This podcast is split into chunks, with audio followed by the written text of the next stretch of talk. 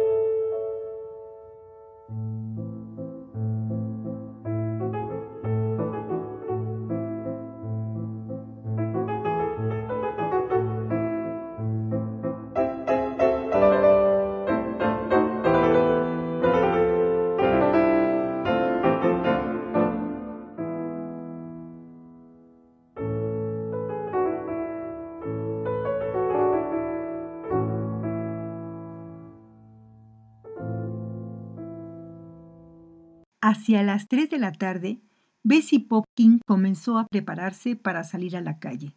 Salir de casa comportaba muchas dificultades y problemas, especialmente en los ardientes días de verano.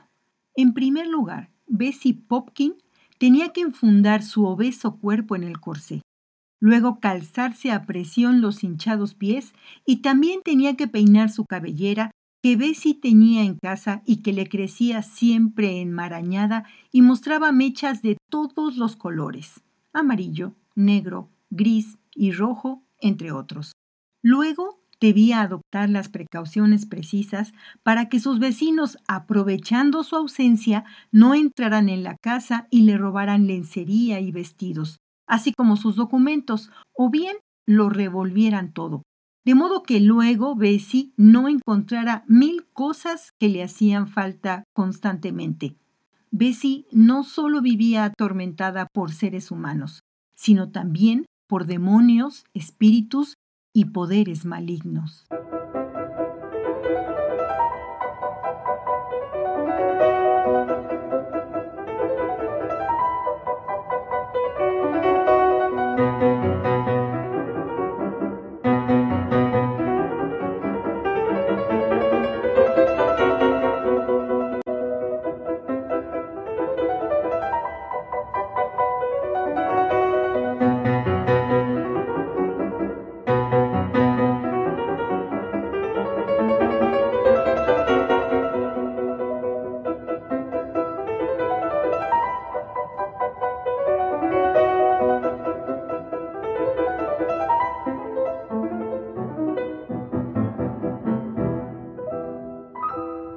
Hacía ya largo tiempo que Bessie había llegado a la conclusión de que no hay medios eficaces para contrarrestar las actividades de quienes están firmemente decididos a causarnos daño.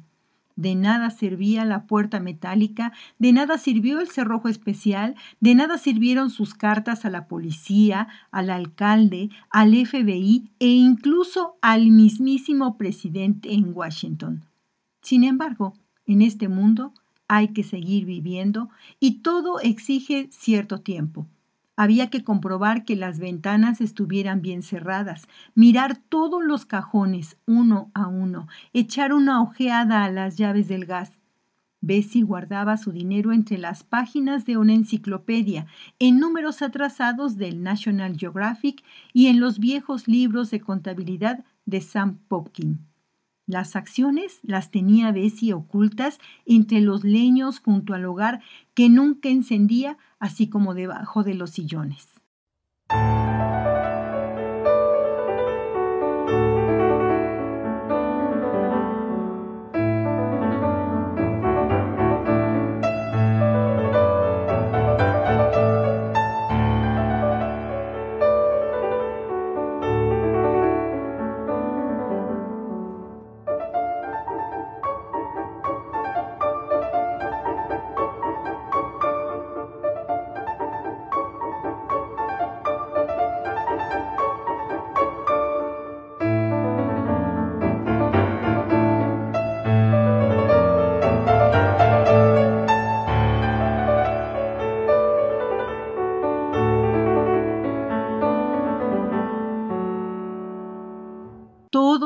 Las fuerzas de Bessie. Todo. Cruzar la calle, esperar la llegada del ascensor y salir de él al llegar al quinto antes de que la puerta se cerrara. Bessie dejó la bolsa con las compras en el suelo del descansillo y buscó las llaves. Con la uña extrajo la masilla que había metido en el ojo de la cerradura, metió la llave y le dio vuelta. Pero, oh Señor, la llave se partió. Bessie se quedó con el extremo de la llave entre los dedos. Inmediatamente se dio cuenta de la magnitud de la catástrofe. Los restantes inquilinos tenían copia de sus llaves en la portería, pero Bessie no se fiaba de nadie, por lo que hacía ya algún tiempo había dispuesto a colocar en su puerta una cerradura que no había llave maestra capaz de abrir. Tenía duplicado de la llave, eso sí, pero estaba en el piso, dentro de algún cajón. En voz baja, Bessie dijo, Bueno, esto es el fin.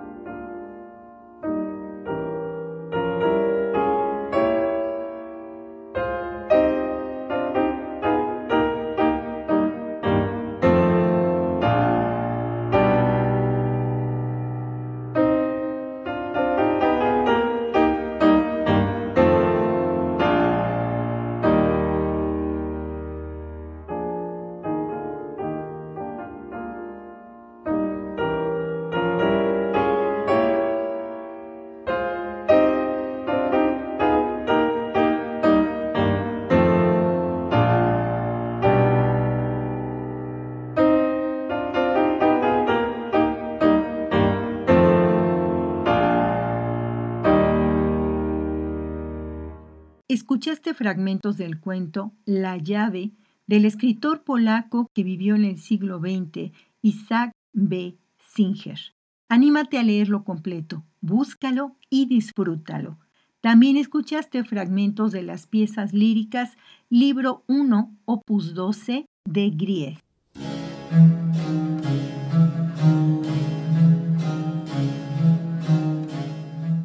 Fragmentos Sugerentes es una producción de Lorena Segrove en 2022. Escríbenos ondairreversible.gmail.com